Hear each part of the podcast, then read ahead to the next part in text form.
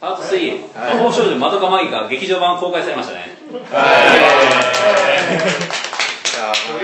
えっと、ちなみにここで見てる人が、この本さんと、友永美一ですはい。でテレビ版を見た人は一応なんか全員はや、俺見てないあ僕では半分ぐらいなんで俺すけ見てねあ、マジですか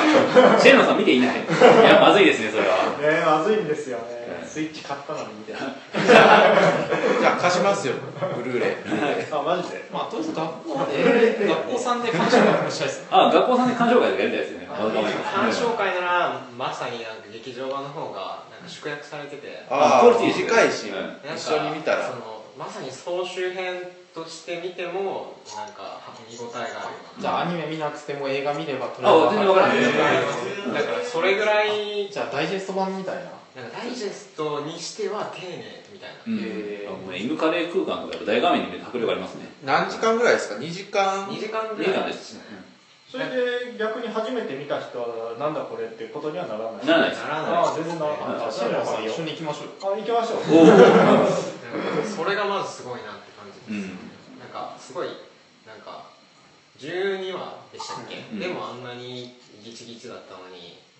どんどうやって収めるのって思ったらすっごい綺麗にいや圧縮の技術がすごいですねてかもともとやっぱり「マドカマイガ」ってすごい圧縮されたアニメだったんですけどそれがまたさらに洗練された圧サ縮マリー、サマリーみたいな。そうですねいやー多分ままあなんか普通に20分ぐらいじゃないですかアニメって大体、20分かける6話ぐらい8ですね多分8か20分ぐらい削減したそうですそんぐらいあ、そうかなんだかんだそれぐらいなんだ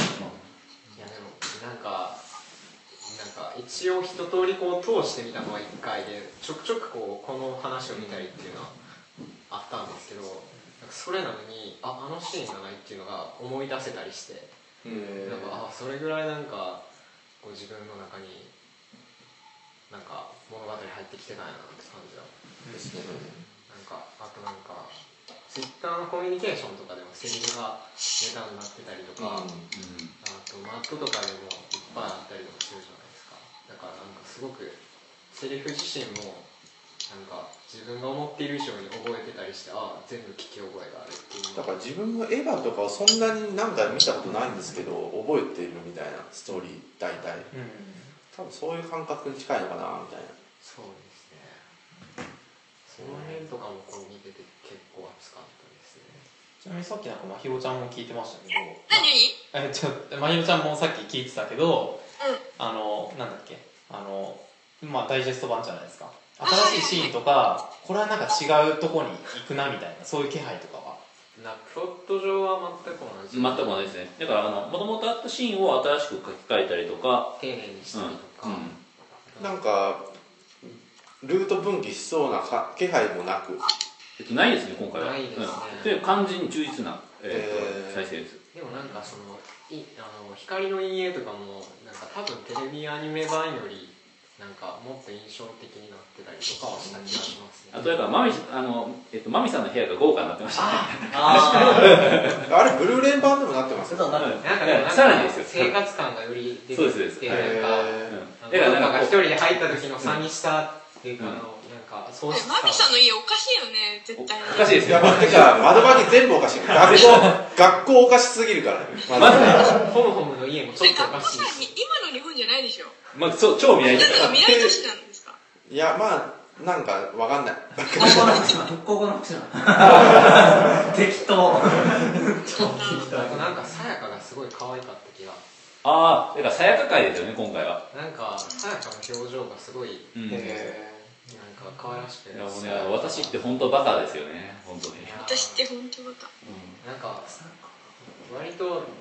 人物も見やすかった、うんあのひとひとみさんとかも見やすかったサーカスアダムってなんか本当かなり重要人物ですよねジュースすごいですですねだから別にホームとかどこでもいいじゃんみたいな話で、んだから友情が育まれたらあのあのまどかにとって一番重要なのはさやかちゃんであるそうはでずすじゃんですそうよですねあれみたいなだからテレビの版ではなんかいまいちそこら辺掘り下げられなかった感じあるなみたいなでもね、まどかがやっぱちゃんとあ神になったことで、だからそのルート回収というか、うん前 のルートの記憶とかも見れたわけで、それがなかったら、ホモホモなんです、あのあのの窓かとしてはあの軽い存在ですよね、だから丸化してに至ってその感情移入するならさやかな描写はちゃんとするべきだったよなみたいな話ですよねあーでそれちゃんとやってるっていうのも劇場版なのかなっていう期待が今あるみたいなああその人は裏切られまでたのそうですかでもまああのお前当事者じゃないやろ発言とかはまあバッチリ うんああってそこはあうるさみたいな感じですね、あこら辺ちょっと面白かったテレビ版でも結構良かったですね、そこは好きだっあとやっぱり窓マギではあまりにも声優の名前が語られないことたがあてかやっぱりキャラクターを演じきれる声優を全員キャスティングしていますよねこの斎藤千和とか、うん、水橋とか水橋かおりとか北村絵里野中愛後藤優子新谷 涼子結城青ーあ新谷涼子出てたん俳優ですのよ名前新谷涼子 はあのひとみちゃんですよあーふみちゃんかふみちゃんかまあでも吹き替え直してるのも結構いい感じでした、結構透明性が高い声優が多いなみたいなしかもだからうまいんですよねこの全員が、うんなんかあんこのその滑舌の拙さがなんかあんこ自身のちょっと幼さみたいな、発言とのそこの乖離みたいなのが、うん発言の内容との乖離みたいなのもなんかすごうい、ん劇場の音声で聞くと印象的でしたね食い物を大切にしないやつは死ぬですよあ殺すぞその滑舌がちょっと悪いのがまた、まあいいですねいやーおすすめですまあとりあえず窓マギはあのオープニングだけ見に行きましょうとりあえずあオープニングそうですねオープニング神ですよねエンディングちょっとあれでしたけど、えーエンディングは普通なんですよあの同じなんですよいね、やでもエンディングの最後の最後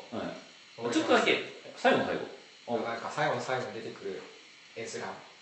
えー、窓とかがなんかこうなんか囲まれて包まれてるみたいな感じですいや窓でなんかスクリーンいっぱいにはい窓かがにってあって、えなんかこの辺にえ言っちゃっていいのかー、えー、ネタバレ OK ですよこのな、なんか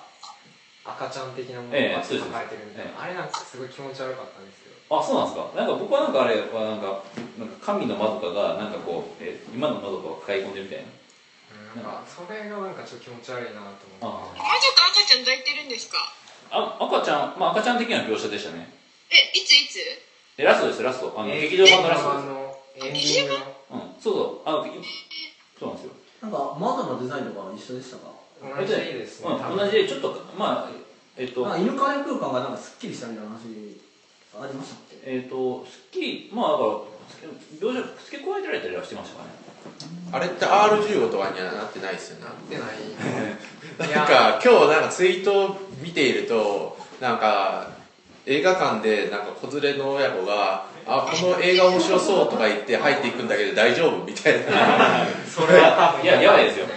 あでも子15供だねが怖い怖いとかって絶対楽でしまょあ、ね犬から来る感じとか見たらトラウマなんでしょうねなんかツイートで待ってきたけどなんかそのまどかを知らなそうなうんなんそかうそう親子が なんかその子供がまどかとかって言っててお母さんがなんか面白そうね見に行きましょうかみたいな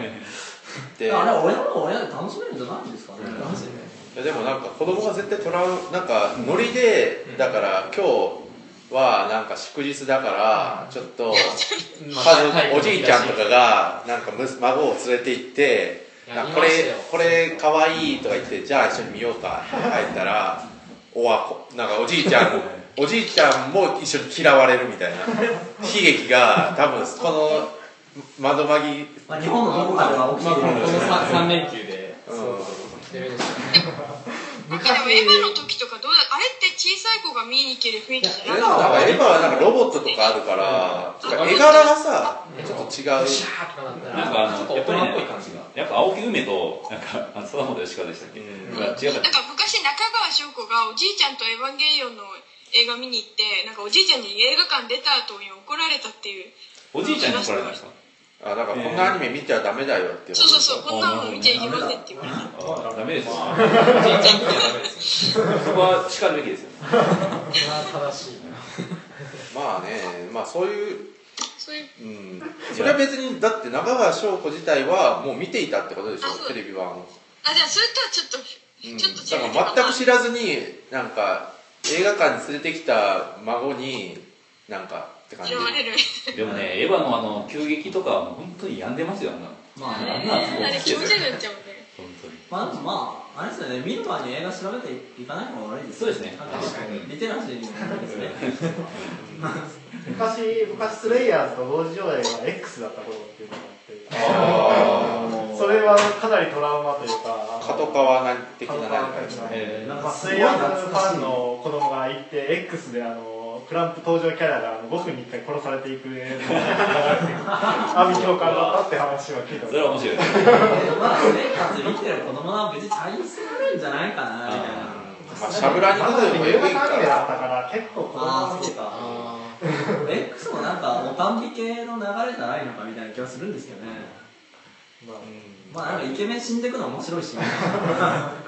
全然ーまって感じでまあエヴァも来月ですよね来月ですよなんかあ本当になんかいつの間にか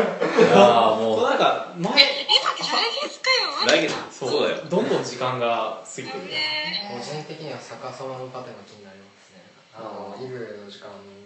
ああーの次回作なんかニコ生ニコ生公式とかで部分的に放送されたりとかしてて結構いい感じの雰囲気ですまあのかてかそのアズニャンが僕をずっと見てるのがすごく気になるああキャラクターが見ている回したところで同じねだから結構そのアズニャンの目と前田敦子の目は似ていますよねあ前田敦子の目で思ったんですけど、うんなんか誰誰あのえっとおはにょちゃんまはみのちおゃはんにょちゃんがなんかこう前田敦子はなんかその2011年なんどれぐらいになんかこう化粧が変わったって言ってたんですよ、おうで要はこうアイラインをよく引くようになったんですよ、んまあ要は黒から見たら黒黒く見えるんですよだから、なーんか目が抽象化されてなんかそこからずっと前田敦子はなあんか卒業への布石になってきたみ たいなそうだなそうあれ似てますよねあのコムデ・ギャルソンのプレイシャツのさ梅にああ、あ近ーい、すごいなあんか。れまあなんか前のその目はでも面白いだから白目があるだから目の表なんか目の記号性がありますよねちゃんとだからそのギャル的な目とはまた別の目ですよねあの目はギャルの場合はもうあのなんていうのかなまああえて言うならば羅漢的な穴ですよねどうどうやらかな適当に言ったって感じですけどいやだってあ空洞ですよあの目はもう本当に何もあれはあれやばいですよカラコンはやっぱつけると可愛いなって思いましたねあのローラの昔の写真とか見てるとでもローラ別に昔のも OK じゃないですかいやでもカラコンつけるとなんか一気になんかレベルが高くなりますよねだあからレベル30ぐらい上がってる感ありますよねなんかそういえばローラが一昨日京都に来てたんですけどそうそうなんですよ 超ローラ好きなんですけど い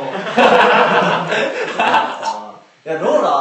ーラいや普通にだって足長いんじゃないですかてか彼女の私服すごいいいんですよだからあのなんだろうないやすごいいい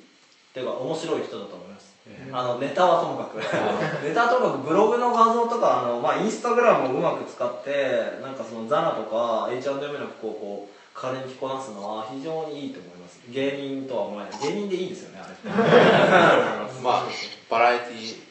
アイドルですよねなんかウィキペディアには「かっこモデル」って書いてあるかっこモデルでもモデルとしてはやっぱりなんかちょっと海外モデルっぽいんですよね、だから日本のモデルとは全くその空なんか生きてる次元が違うみたいな、あのまあ、脳の次元もちょっとね やばいですけどていうか足長っやばいですよねいやまあヒール自体もなんか8センチとか10センチぐらい履いてるからもうあるとは思うんですけ ど本当だなんか超厚いそう骨格とかもすごい外人っぽいんだけどその髪黒くて目が黒い時は超もっさいんですよ重いみたいなだから口茶髪にしてなんか目にカラコン入れるとやっぱりあの誰でも戦闘力高くなるギャルもやっぱりそれで戦闘力高くなっていくみたいなシュッシュッって感じですよね戦闘民族いやカラコンはでもやっぱり偉大だなって思いますねカラコンはめてるだけ恋に落ちそうな気分になるみたいな確かにそうなんだそうカラコン女子まあいたら誰かに見つめてもらうといいと思いますマジ強いですよ最近カラコン減りましたよねまあそうかもしれないですねあのドンキで販売されなくなったからかなえドンキで今売ってない今もう多分ないんじゃないですかマジでなんえか普通のコンタクトは売ってるそう大丈夫なのだからカラコンはなんか問題があるからダメみたいな感じになっあてなんかでもニュースでやってたかもそうそうなんか1年ぐらい前かなでそれからちょっとカラコン勢が減っちゃってすごい残念だなみたいなドンキのカラコンってなかなか使うの勇気いりますよなんかなんかあるんじゃないかって気がしますじゃああのそう昨日も斎藤たぬきのあのツイート回ってきたんですけどヤンキーは放射能怖がらないから海へ行くんだみたいなそういうレベルですよね別にカラコンでシチュエーションが怖くないからカラコンはめるみたいなだからドンドンキに売ってるああいうのをね買うんだみたいなドンキで僕初めて買ったのはあの麻雀のマットですね何買ってるって感じなんですけどマットがなくてパイはあるんだけどでそれであのドンキ行ったら2000円ぐらいで関西にはなかなかドンキが少ないですよね少ないですね京都もなんかあの車で行かないといけないんですよ、うん結構なまあなんか大阪じゃないですか震災橋同期ね昔はカラマス通りにやったんですようんあそうありましたよ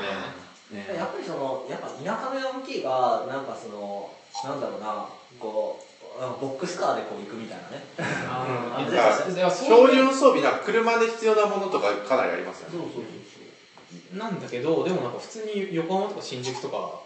ど真ん中にあるじゃないですかマジの、うんなんかあれあれサールクル需要ですよ多分あーあじゃあサークルのサーサクビルとラボの授業結あ構でかいよあまあコスプレ需要ですねドンキにいるそのなんていうのかな人々ってやっぱり車持ってるんですよねいまだになんかちょっとあのーなんかねそういうちょっとね古い感じですよねでもあれなんですけどだからそういう人たちが行くから別にく車で行くには近い場所にはあるので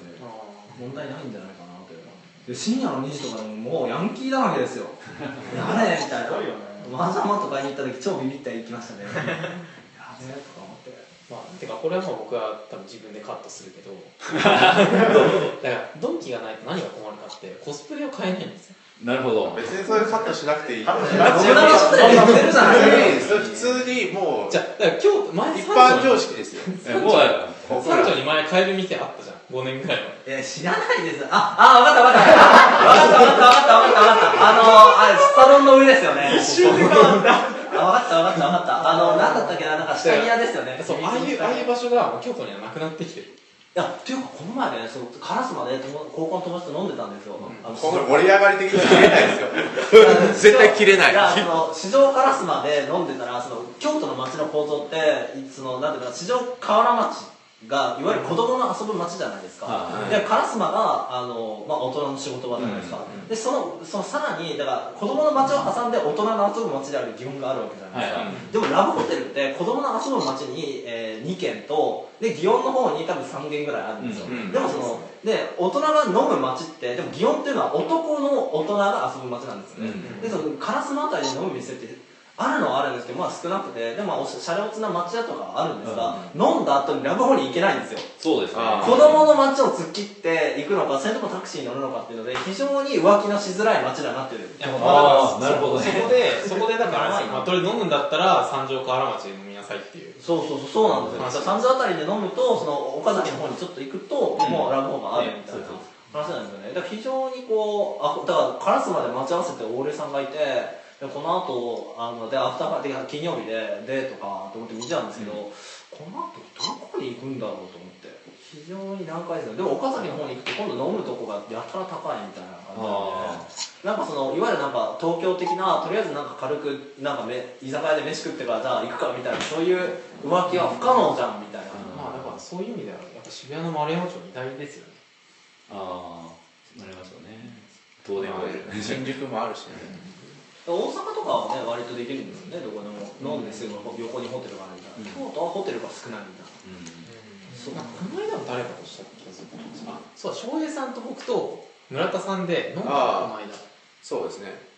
でそそこでもなぜかこの話した気がしたっけしたっけ京都ラブホ事情京都ラボ事情あいやだからそのと都市論やるんだって話しててはいはい局所ああなんかあれでしょなんかであの盛り場みたいな感じそうでそうで早稲田のななんかききキムさんだっけなんかあの本出したじゃないですか最近そのなんかそのララブコラブコ社会学のあああ新種のあれあれあそうです、ん最近あまた新しいの出たじゃないですか、でなん翻か訳をしてるやつですなんかあああいうああいうのとかもちょっと真面目に勉強してみたいな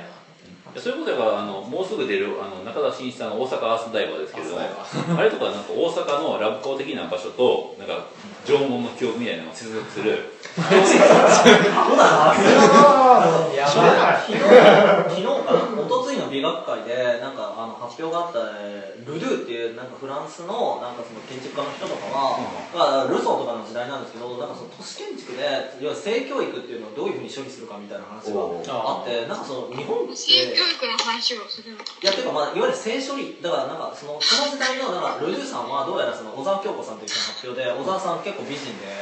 やるじゃんって思ってたんですけどでなんか小沢あなんかファッションの話をする人って結構あのおお調子の人で小沢ファンがそんな名前でツイッターもやってるんですけどその人はなんかその当時のなんかキリスト教的世界観から抜けていった時になんかそのなんだろうなまあ、セックスっていうのをどういうふうに処理していくかっていうのは、まあ、ちょっとそのゴタゴタし始めて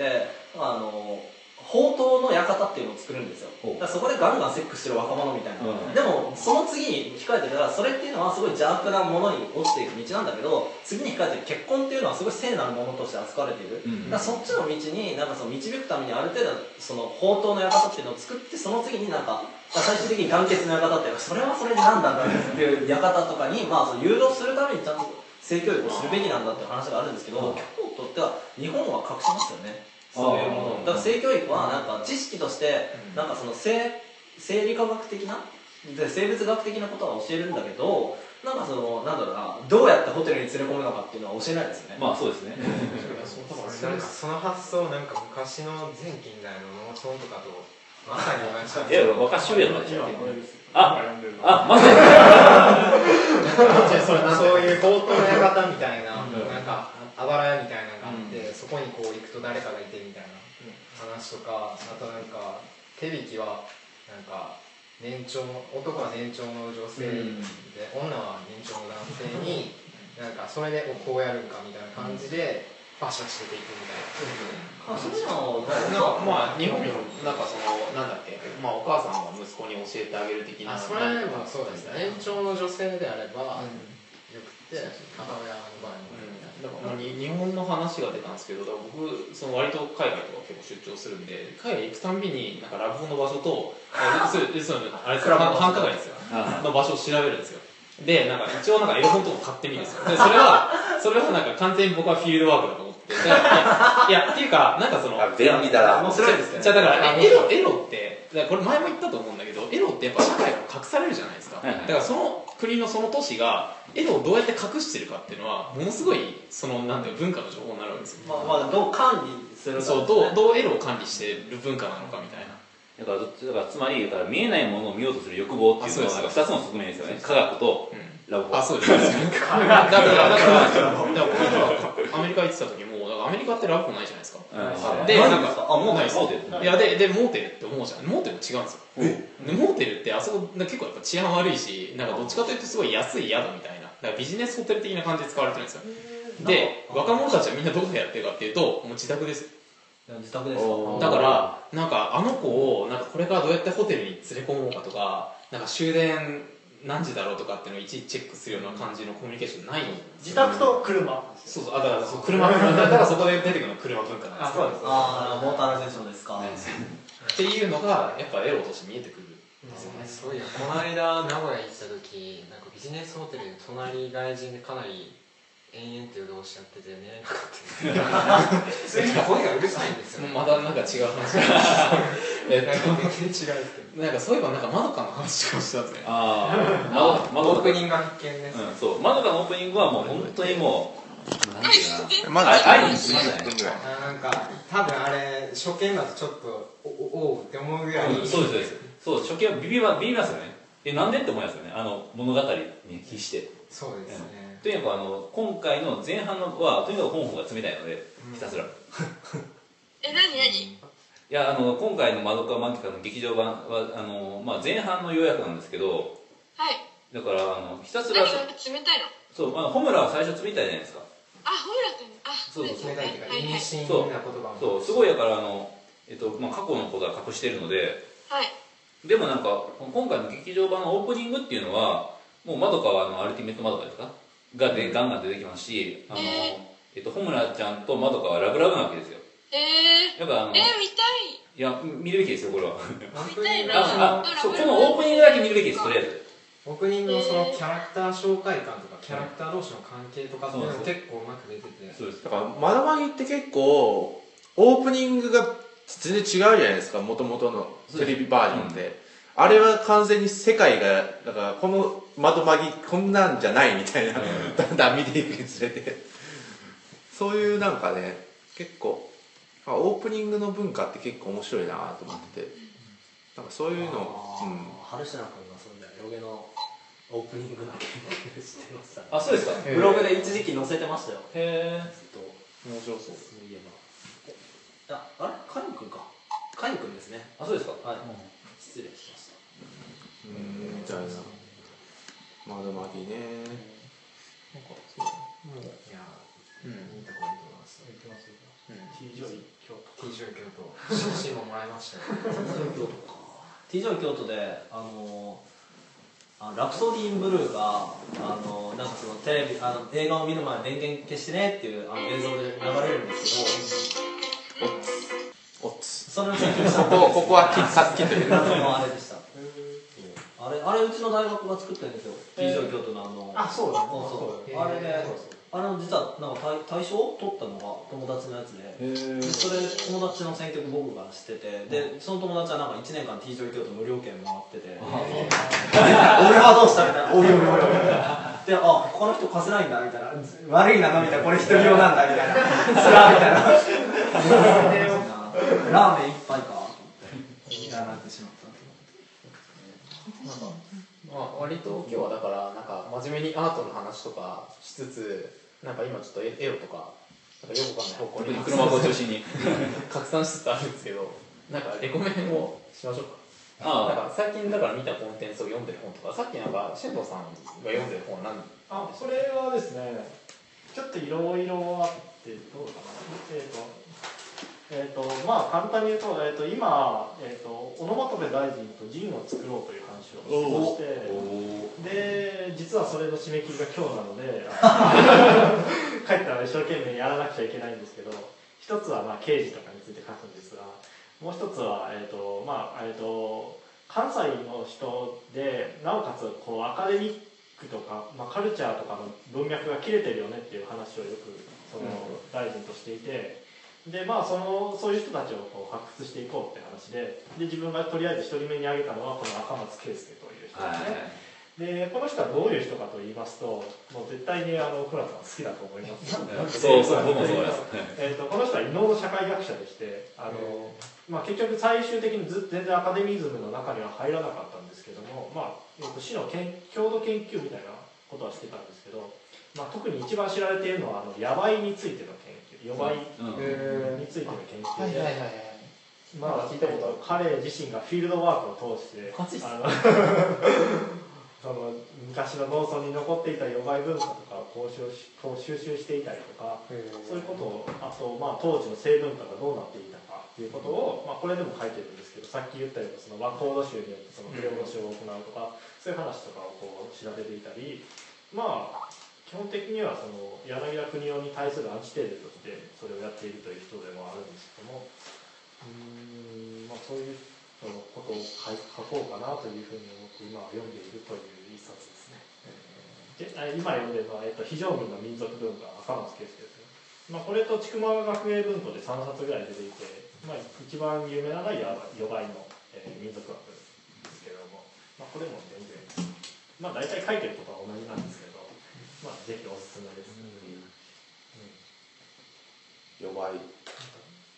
弱いもなんかねなんか頑張って視覚とか触覚あ聴覚とかで頑張っていってる感じありますああそれは3年にそうです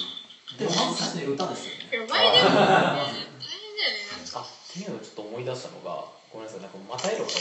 込まれそうなんですけどなんかいや僕は結構だから日本の AV とか海外の AV とか見てるんですけどだからこれやって奥村さんのキャラ立ちがしていくんですよやめてくださいよあででい奥つ村かさんイコールこう色エロとしてね結構だから日本の AV でなんかその夜電気消してそこになんか女の子が売り込んでくる系の話ってあるわけですよああなんかギャルが3人やってきたみたいなああでなんかなんかギャルもやってくれるんですかあそうだからなんか温泉とかに泊まるとギャルがいつの間にか部屋にやってきててなんかなんか寝てるよ寝てるよとかってその、そのなんか超棒演技で分かっなんかアスカキララとかそういう系でしょあそうそうそうそうだけど海外であんまそういうのないですよねあた。あ海外って突然始まったいやそれだからとりあえず電気消さないですよねあ電気消さない感ありますね、うんだから結構なんか日本って割とだからアニメとかだって漫画でもそそういう表現になってるけど電気消すじゃないですか、うん電気消してなんかそのイチャイチャみたいなうん文字があるみたいなの多いけど、なんか多分海外とかってそういう発想全然ないんじゃないかみたいななるほどねだから明るいところでやってるじゃないですかなるほどででも AV はそうだけどでもホームコメディみたいのはああまあそうあそうかあー確かにそれあるかもしれないえレインマン電気消してましたよレインマン消 してたトム・クルーズトム・クルーズってまたトム・クルーズですけどまたまたこういうトム・クルーズトム・クルーズやばいですね天才とトム・クルー ズ全てがトムになるね結構そうですねトムコビッチの話 まあとりあえず言いたかったのはなんかそういうなんか電気消してなんか寝てる寝てる的な予倍あれはないなって思っうんたそうですねそれこそあれあの電気をつけた違う人だったうちって日本ぐらいしかないああ確かなるほどにまあいやでもやっ東ぱ京大学物語を思い出しましたねそれ大学物語に書いてしまい芸人物語に書いてますからね接それは続しつてながってるはずなかったあさでも呼ばれてなんか拒否権とかあるんですかいやあるあだるありますあるからそれこそあの赤松圭介さんの本とかにもありましたよねあるある、はいダメと言われええたら帰るしかない、そうすぐ帰るそうですねあれだから鉢合わせたりするんですよねあそうそうだからそうそうだからそうき気になった女の子のうちに行くんだけどなんかお前も来てたのみたいな感じでうん鉢合わせたりすそるれかっら、ていつ時代のそれ英語でやると絶対面白いですえねはい結構よーみたいなめっちゃ面白いですよね江戸ぐらいまでです働えっとくくらいはね、はいでもなんか平安はさなかったですよね確か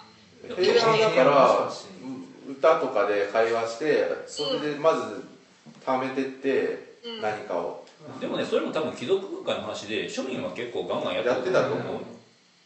まあ、それこそだから赤松圭介の話をするときにちょうどだから一番近いのはだから日本国民っていうのがオタクなのかヤンキーなのかって話ですよねあでまあ簡単に言うと,、えっと柳田国男はオタクとして理論化したけれどもこっちの赤松圭介はフィールドワークを通してヤンキーなんだっていうなるほどね話をしたといいいう話ですえねな誰がヤンキーなんですかはいえ日本民族はもともとヤンキーなのかオタクなのかっていう話はいまあだから、まあ、そういうふうにしようなんかこのコミュニケーションの仕方は面白いなと思っていやこれこれこれがこれがズレですようんネットワークでいや本当にね聞こえないんですよ結構あいやまあまあ物理的な限界感があるそうですなんかね聞こえないとこ補ってますからね脳内でああそういう話をしてたライブ複数人で喋ると音あんまり拾えないうんし、あそうかもしれないでもだから多分ちょっとマイマイクのしゅうんなんか集音性の問題とかもあると思うんですけど、ねえいいっやぱい喋ってるしっていう感じで、まあ、とりあえずじゃあここにあの、まあ、区切りを入れて違う話しましょうかそうですねまあとりあえず一回これ一回で切って